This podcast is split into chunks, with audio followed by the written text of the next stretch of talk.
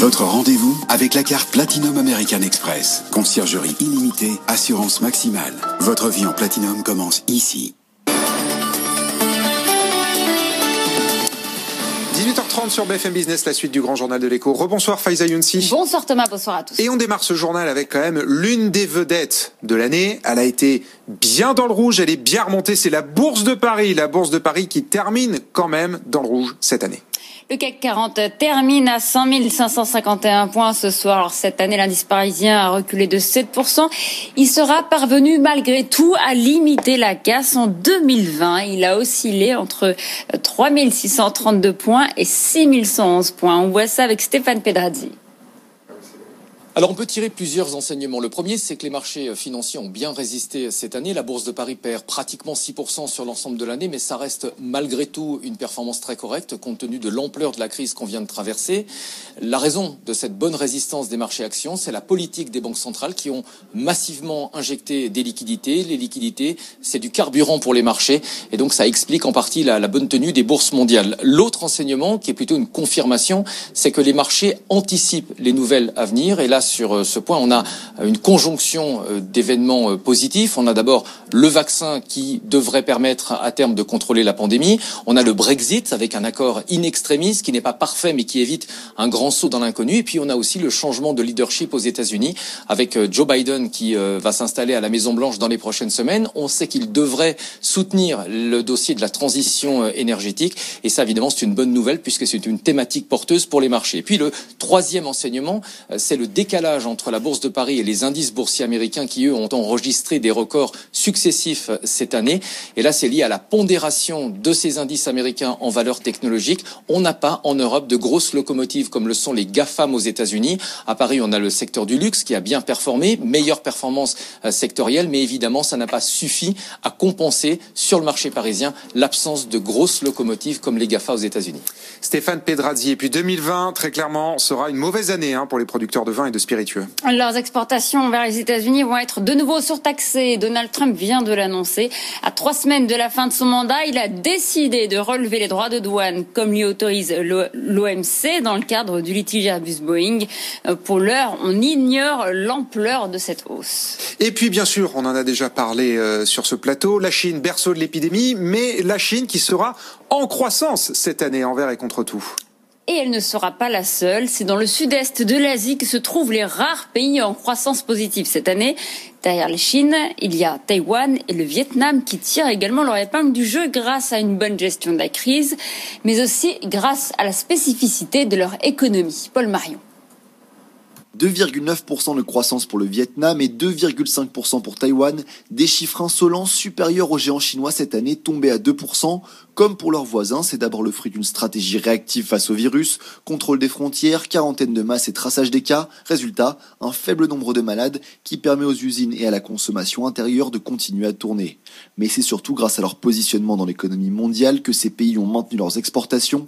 Spécialisés dans les puces électroniques pour les géants high-tech, Taïwan profite de la demande dans un monde converti au télétravail. Tout comme le Vietnam, très exportateur d'électronique et de meubles, un miracle qui fait revenir la diaspora, Taïwan compte 250 000 nouveaux entrants en 2020, qui sont autant de travailleurs et de consommateurs en plus. Et puis, dans 5h30, même pas, Brexit is coming. On y est. La Grande-Bretagne quitte l'Union européenne à minuit. Et l'accord commercial va entrer en vigueur. C'est un texte de 1246 pages exactement.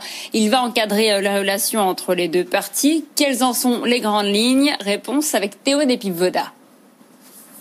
Point fondamental de l'accord, les échanges entre l'Europe et le Royaume-Uni continueront de se faire sans droit de douane ni quota. Un soulagement pour les Britanniques, plus de 40% de leurs exportations sont destinées à l'Union européenne. Autre point crucial décidé au dernier moment, Londres s'engage dans un souci de juste concurrence à maintenir les standards sociaux et environnementaux actuels. Le dossier de la pêche, lui, aurait pu faire tomber l'accord à l'eau. Finalement, au dernier moment, un compromis a été trouvé. Les pêcheurs européens auront toujours accès aux eaux britanniques, mais ils devront progressivement renoncer à 25% de la pêche. Une renégociation des quotas est prévue dans 5 ans. Concernant les programmes européens tels que le programme de recherche et d'innovation, le Royaume-Uni continuera d'y participer jusqu'en 2027. En revanche, il quitte Erasmus, le programme d'échange d'étudiants. Enfin, en cas de différence, ce n'est pas la Cour de justice de l'Union européenne qui tranchera. Le Royaume-Uni s'y est opposé. C'est finalement un conseil conjoint qui veillera au respect de l'accord. On l'avait appris il y a trois jours. L'entreprise d'ingénierie française ACA veut supprimer 900 postes. C'est un coup dur pour la région Occitanie, déjà très affectée par la crise du secteur aéronautique. Et c'est précisément ce qui a causé les difficultés d'ACA Technologies qui travaille essentiellement pour cette filière. Malgré les aides de l'État, le groupe doit réduire la voilure. Les explications de Gauthier Lebray. Face à la chute des transports aériens, des groupes comme Thales, Airbus et Air France ont mis à l'arrêt leurs projets de développement, vidant le carnet de commandes d'ACA Technologies. À Toulouse, 900 consultants du groupe sont sans mission. C'est pourquoi ACA a décidé de supprimer 800 postes dans la ville rose et 100 entre le Havre et l'île de France. Indispensable à la survie du groupe, affirme son PDG France, Paolo Del Noce. On a des clients qui nous parlent d'un retour à la normale en 2024, d'autres qui parlent de 2025.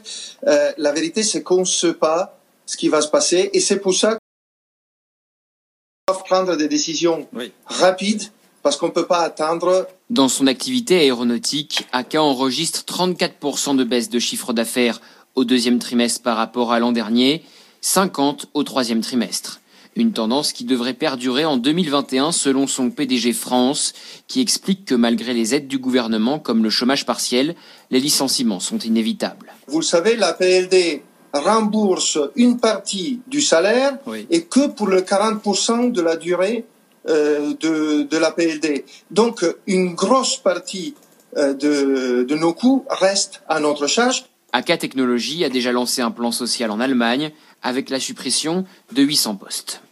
Bon, et puis demain, 1er janvier, c'est une habitude, on a beaucoup de prix qui augmentent, qui baissent. Demain, on aura par exemple les prix du timbre et du tabac qui vont bouger, mais pas que, Faiza. En effet, les fabricants d'électroménager et d'électronique vont devoir indiquer l'indice de réparabilité de leurs produits. Autrement dit, lorsqu'on va acheter un ordinateur, un smartphone, une machine à laver, on saura si l'appareil est facile à réparer ou pas, ce qui devrait d'ailleurs doper le marché de la réparation. Paul Marion. Cinq types de produits sont concernés. Les ordinateurs, les smartphones, les télévisions, les lave-linges et les tondeuses. Cinq couleurs du rouge au vert et une note sur 10 sont attribuées par le fabricant sous le contrôle de la DGCCRF. Plus la note est élevée, plus l'appareil en question est réparable.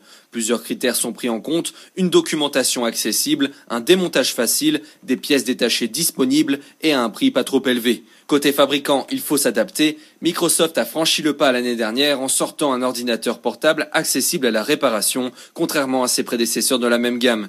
Apple, de son côté, préfère multiplier ses sites de réparation dans le monde. Mais un récent rapport parlementaire cible le groupe pour ses frais de réparation trop élevés. Le néerlandais Fairphone, lui, a fait de la lutte contre l'obsolescence sa raison d'être et obtient la note maximale avec son smartphone dont les pièces s'organisent en modules très facilement changeables. Les fameux verres de cantine Duralex vont bientôt changer de main. Les potentiels repreneurs de l'entreprise qui est en redressement judiciaire ont jusqu'à ce soir pour déposer leur offre. Tous les yeux se tournent vers Pyrex, l'autre spécialiste français du verre qui serait intéressé selon nos informations. Merci, merci beaucoup Faiza Younsi. On vous retrouve à 19h pour un nouveau journal. Suivez l'actualité au plus près de votre vie quotidienne avec les chaînes locales de BFM. Soyez les bienvenus sur BFM Paris. Info, trafic, météo, sport, culture. BFM en région. Regardez notre vélo BFM Paris. Nous allons éclairer vos trajets quotidiens. Déjà à Paris et en Ile-de-France, Lyon et sa métropole. Bienvenue sur BFM Lyon. Lille, son agglomération et le littoral. Bonjour Lille, ravi de vous retrouver. Les locales de BFM au plus près de vous. Sur la TNT, les box opérateurs et sur tous vos écrans.